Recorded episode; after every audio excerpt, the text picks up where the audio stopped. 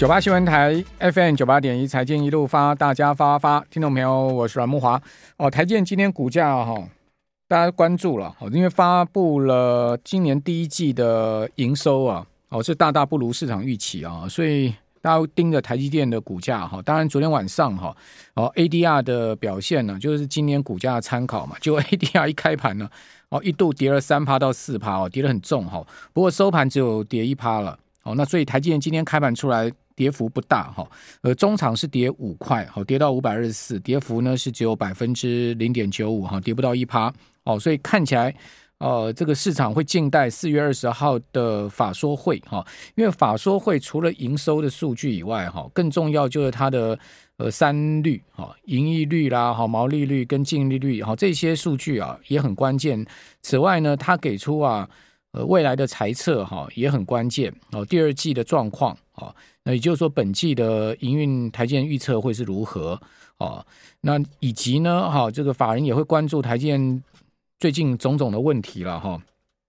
那今天也有另外一个消息，就是巴菲特为什么要卖台积电？哦，巴菲特呢，终于是开金口讲了这个事，是等下跟各位报告巴菲特为什么要卖台积电。好，我想这也是台积电心里面说不出的苦了哈。那最近台积电到美国去嘛，现在又遇到了这个晶片法案，哈，要申请美国政府补助。那申请补助呢，又有很多附带条件，好，比如说呢，呃，你的超额利润呢要跟美国政府分享啦，哦，另外呢就是呃，台建必须要给他的员工啊，哦，这些托育的一些呃额外的福利啦，哦，那这些都会加重台建的成本嘛，哦，那当台建最抗胜的还是营业秘密的问题哈，呃，因为美国政府、美国商务部要求啊，台建要公布很多的哈，给美国商务部很多的这个公司营运的细部资料，那这些资料都被台建视为是营运机密啊，万一呢这个呃外泄了，给竞争对手知道，那可不得了啊。那尤其是呢，因为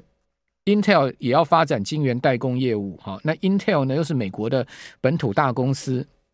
那当然，大家会联想到说，现在完全呢，在代工上面是 zero 的 Intel，哦，就没有这些营业秘密的问题。但台积电、三星，好，这些营业秘密，如果一旦交给美国政府的话，好，会不会全部脱光光了给人家看？哦，这个也是台积电现在的问题。还有呢，就是所谓的台美双重课税的问题，哈，这个台美现在是没有租税协议嘛？哦，为什么没有租税协议？因为美国不承认你是个主权国家。哦，所以呢，他又怕得罪了北京，哦，所以呢，在这一方面呢，他就不跟你签这台美租税协议。你不签这台美租税协议啊，那台积电啊，哦，有很多的税啊要被课重税啊，而且呢是要 double 课的哦。比如说呢，台积电在美国的子公司如果是赚钱了哈，这个股利要汇回台湾的话，美国要扣三十趴，那汇回台湾基本上你还有这个二十趴的税要缴啊，所以。这个台积电要缴到这个相当大的一个税额啊，哦，那这样的一个情况之下呢，这个很麻烦。就对台积电来讲，哈，现在就是很多的这个到海外投资的一些问题，哈，那这涉及到双边政府之间的协议了，哈，或者是说呢，呃，涉及到呃在地法规的问题。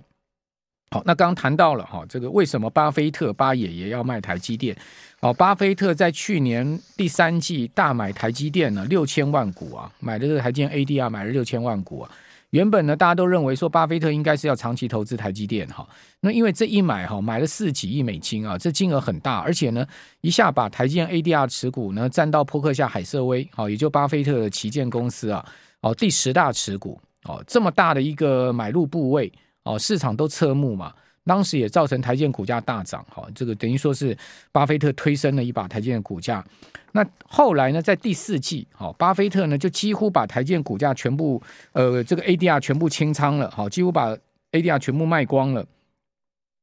哦，这个卖得很凶啊，就是说，呃，把台积电的 ADR 呢，原本持有六千万股，哈。减到了只剩下八百三十万股，哈，这个减幅高达百分之八十六了，哈，所以台积电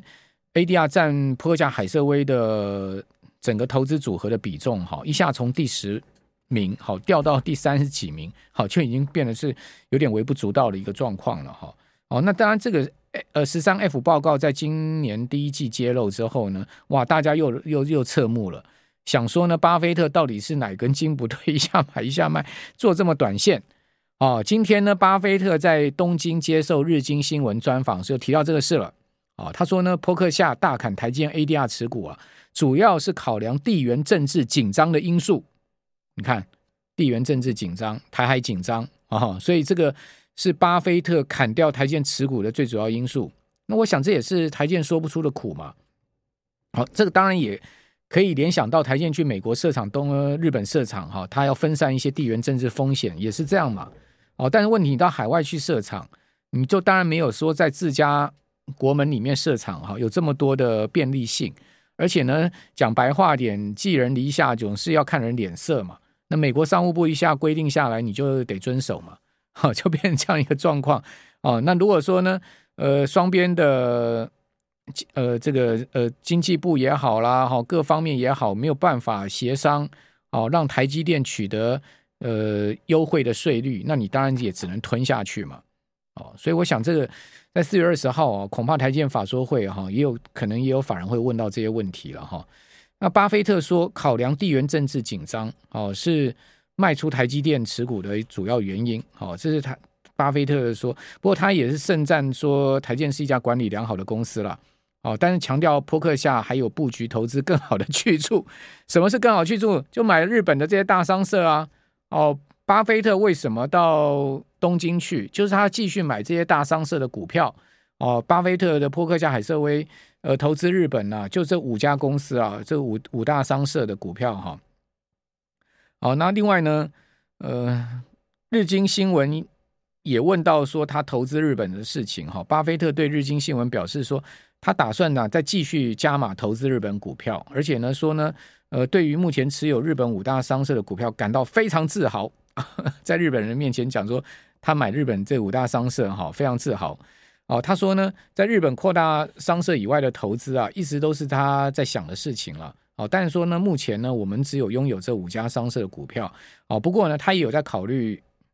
买进其他公司的股票。其实，巴菲特的算盘算得很精啦。诶，他在日本借那个几乎没有利率的钱，对不对？几乎没有利息成本的钱，然后呢，再去呃，这个左手借来的钱，右手去买日本股票。第一个呢，没有汇率风险，是不是啊？因为他借日元去买日本商社股票嘛。第一个没有日元汇率风险。第二个呢，日本这些商社股票每一年发的股息殖利率，少说也个三趴、四趴、五趴嘛。那这么三趴、四趴、五趴的殖利率，cover 掉它那个跟日本这些呃，但我不知道它融资管道到底是哪里啊？但我知道它是跟日本这个这个金金融机构借了钱去买这些日本上市的股票哈。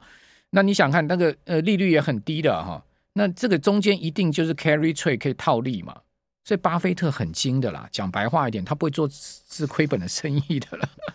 哦，对不对？他就是在继续在日本再继续借钱哦，你说呢？借美金啊去换日元有汇率上波动的风险，我借日元还日元，我怎么没有汇汇率上波动的风险嘛？所以听众朋友，你如果要到日本投资股票，你能借到日元你就借日元嘛，你借日元。你今天买用日元买进日本的股票是以日元计价，你将来你还也是还日元，那日元升贬跟你一点关系都没有嘛，所以这没有汇率风险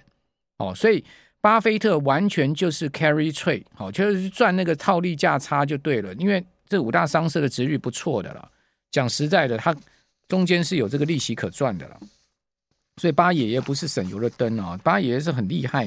对不对？他是算很精的。筹码拨的很，这个算盘拨的很精的了哈。好，那今天呢，另外一个重要消息呢，就是三月出口啊，哦是三百五十二亿美金，哇，这个年减的幅度高达百分之十九点一哦。这其实呢，跟台积电的营收也有关系嘛。你看到台积电昨天公布出来的营收哦，出现了这个月比的减幅哦，达到了百分之十一哦，年比的减幅百分之十五。你看整个出口减十九趴，这也不令人意外嘛。台积电不就是台湾最主要的出口的呃企业吗？我曾经算过哈，台积电一家公司啊，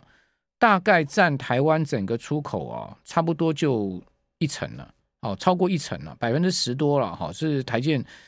就等于台湾一年的出口，其实呢有这个呃差不多一成左右，就是台建贡献的了，哦，所以你说台建营收掉十五趴，哦，那出口年减十一十九趴，这。有奇怪吗？也不奇怪，连漆黑